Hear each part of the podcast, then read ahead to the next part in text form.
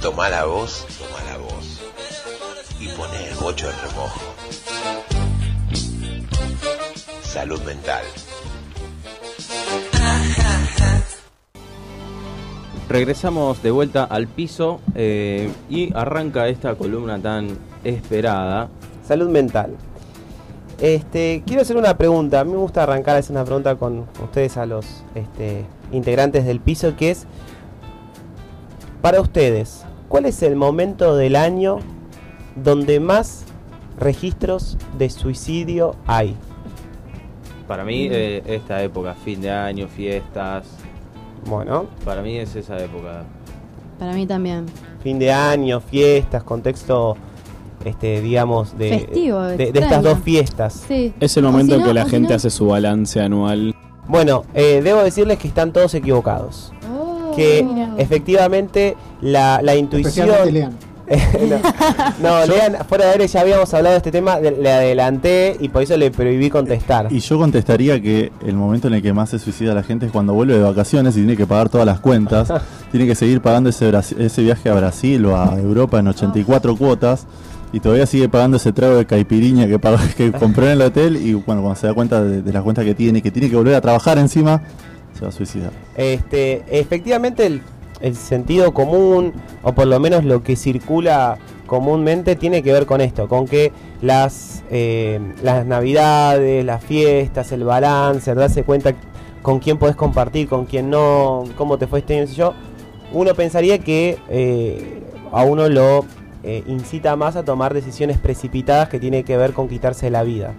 Según estudios de México, de Estados Unidos y otras fuentes que estuve investigando, eh, rechazan, pero estadísticamente y de una forma muy clara, que no se registran mayores eh, índices de suicidio en esos momentos del año, sino que en general en todos los países donde más momentos, donde más tasa de suicidio eh, elevada hay, es durante los meses de primavera. Así es, como escucharon, tal vez Pensé haciendo... que me ibas a decir quizá en momento de elecciones o algo así. Bueno, siempre es como más en internacional es lo tuyo. Pero tal vez porque esto tiene que ver con, ¿Puedo decir algo? Eh, ¿Te puedo ah. interrumpir? No, dale, 666. con eh, haciendo eco, y esto agradezco a, a Lucía que me hizo acordar a aquel famoso libro Prohibido suicidarse en primavera de Alejandro Casona, este, que justamente trata esa temática. Yo lo que hay, siempre cuando uno se pregunta, bueno, ¿por qué la gente hace, toma esta decisión tan drástica? En realidad, eh, los motivos son siempre personales y si bien estadísticamente se puede tratar de elaborar una razón, la verdad es que eh, la razón por la que uno toma semejante decisión siempre es personal y es imposible de traspolar a otros casos, digamos. Porque si, si ninguno de nosotros tiene esa intención, tal vez para ninguno, ninguna razón sería lo suficientemente buena como para poder hacerlo. Lo que sí eh, algunos este, eh, investigadores sostienen, ¿por qué no es durante las navidades y las fiestas, que es donde todos intuitivamente pensábamos que, que se daba? De hecho, yo esta columna la preparé pensando en eso y investigando me di cuenta, me di cuenta de mi error. Fue porque, eh, según dicen, tratan de posponer esos planes para después de las fiestas. Es decir, que eh, el hecho de, de- de que vienen las fiestas, hay que organizarlas y demás, hace que la gente diría, bueno, después de las fiestas lo hago, por así decirlo. Y es verdad que eh, hay más tasa de suicidio después, un tiempo después de las fiestas, que durante las fiestas. Porque todo el estrés acumulado y, todo ese momento que tal vez para algunos es muy bueno, pero para otros no, sí genera como un terreno más fértil para llevar adelante eso. Este, yo me parecía importante para poder ir eh, tirando abajo algunos mitos y ya para ir cerrando porque tampoco tenemos mucho tiempo.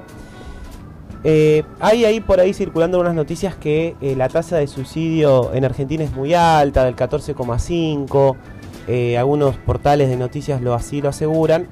Y yo informándome con las fuentes más este, serias que conozco, que es el Centro de Asistencia, el Centro de Atención al Suicida, hay un artículo que menciona que eh, desmiente estas cifras tan elevadas y dice que la cifra sigue siendo más o menos estable eh, desde el 2001-2002 se sigue manteniendo igual hasta el día de hoy, que es una tasa de 7,4, que no es muy elevada, tal vez comparado con otros países europeos, eh, perdón, países europeos que tienen tasas muy elevadas, pero sí está entre uno de los más altos de la región de Latinoamérica. ¿Puedo interrumpirte un segundo, Fanny, y preguntar 7,4 respecto de qué 7,4. número? Sí, son, los datos oficiales son 7,4 defunciones por cada 100.000 habitantes. Ahí va, perfecto. Esa es la cifra, gracias por la aclaración. Y debo decir que esta cifra su- supera a las muertes por homicidio en Argentina, que actualmente es 5,2. Digamos que hay más muertes por suicidio que por homicidio. Exactamente, totalmente, así como lo dice. Este, lo que sí, eh, algo, si bien no es una tasa tan elevada como algunos medios dicen, es una tasa alta, es algo para preocuparse, es algo de, de una política de Estado que se debe poner mucho foco e intentar de reducir. Algunos de los motivos que, o algunos de los terrenos que dicen que puede llegar a colaborar en esto, es eh, la situación de pobreza, la desocupación.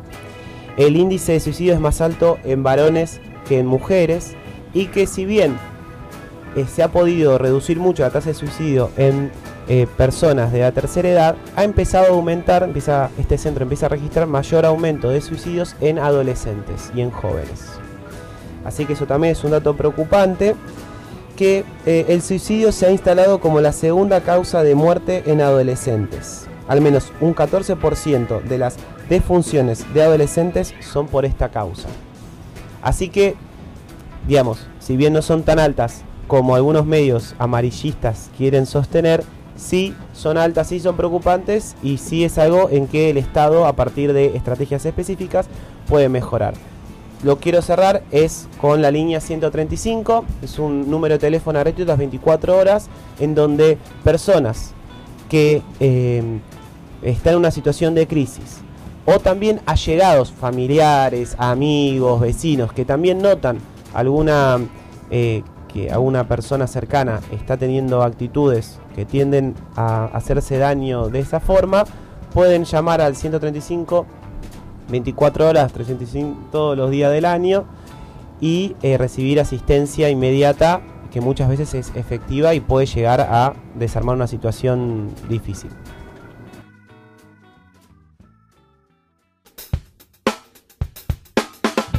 Si te gustó este episodio, te invito a que escuches más podcasts en Spotify o SoundCloud con el nombre Salud Mental.